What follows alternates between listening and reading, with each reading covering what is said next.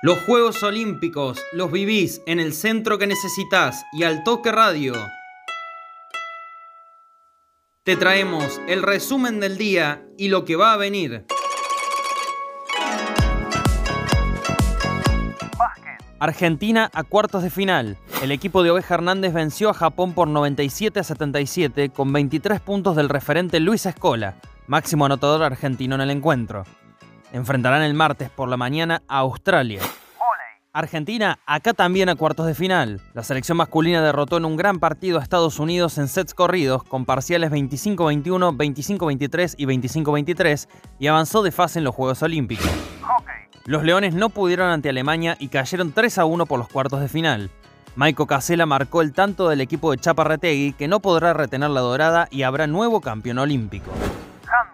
Los gladiadores cerraron su participación en estos Juegos Olímpicos con caída ante España por 36 a 27, en lo que significó el último partido con la albiceleste para Sebastián Simonet. Belén Caseta finalizó duodécima en su serie de 3.000 metros con obstáculos, con un tiempo de 9 minutos, 52 segundos y 89 décimas, y no pudo clasificar a la siguiente instancia.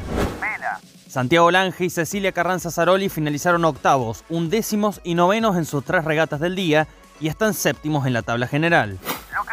A las 21.30 de este domingo, las Leonas irán en busca de las semifinales ante Alemania en el hockey femenino. 21.44 compite Belén Rojas en su primera serie de kayak 200 metros en canotaje sprint, mientras que desde las 22.29 lo hará Agustín Bernice en los 1000 metros kayak. Alexis Eberhardt compite en las clasificaciones de 50 metros carabina de tres posiciones en tiro. La tripulación Tabela Hardkopf realizan sus últimas regatas de 470 femenino en vela, y a las 4.25 de la mañana las Panteras de Volley Femenino cierran su participación en Tokio ante China.